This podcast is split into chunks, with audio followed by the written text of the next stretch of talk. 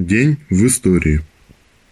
25 января 1845 года родился Герман Александрович Лопатин, русский политический деятель, революционер, член Генерального совета Интернационала, первый переводчик «Капитала» Карла Маркса на русский язык. В этот же день 1864 года родился Михаил Иванович Бруснев, русский революционер, марксист, основатель группы Бруснева, одной из первых социал-демократических организаций в России, организатор первой маевки в России. В этот же день 1905 года Владимир Ильич Ленин написал статью «Начало революции в России». 25 января 1919 года на британском военном корабле «Королева Елизавета» начались волнения. Матросы отказались выступать против Советской России.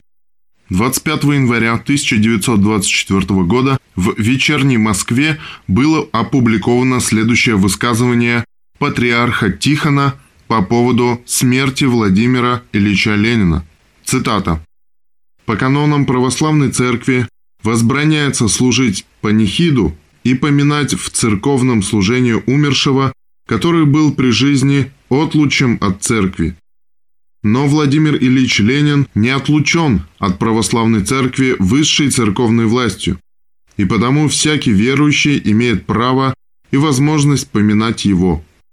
Идейно с Владимиром Ильичем Лениным, конечно, расходились, но я имею сведения о нем как о человеке, добрейшей и поистине христианской души. Конец цитаты. 25 января 1935 года умер Валериан Владимирович Куйбышев, видный деятель коммунистической партии и советского государства, член партии с 1904 года, руководитель борьбы за советскую власть в Самаре, один из политических руководителей Красной Армии и организаторов народного хозяйства. 1943. Воронеж. Сталинград-на-Дону. Или город, так и не ставший городом-героем. 25 января 1943 года Воронеж освобожден от немецко-фашистских захватчиков. За всю войну было только два города – Сталинград и Воронеж, где линия фронта проходила через сам город – Воронеж оказался единственным городом Европы, где оккупационный фашистский режим не смог установить свою администрацию и назначить бургомистра. На призывы гитлеровцев записываться в полицию не пришел ни один человек. Воронежцы относились к гитлеровцам с особой яростью из-за трагедии 13 июня 1942 года, когда три бомбы, сброшенные фашистами на городской сад пионеров – убили более 300 детей. В самом городе вспыхнула партизанская война.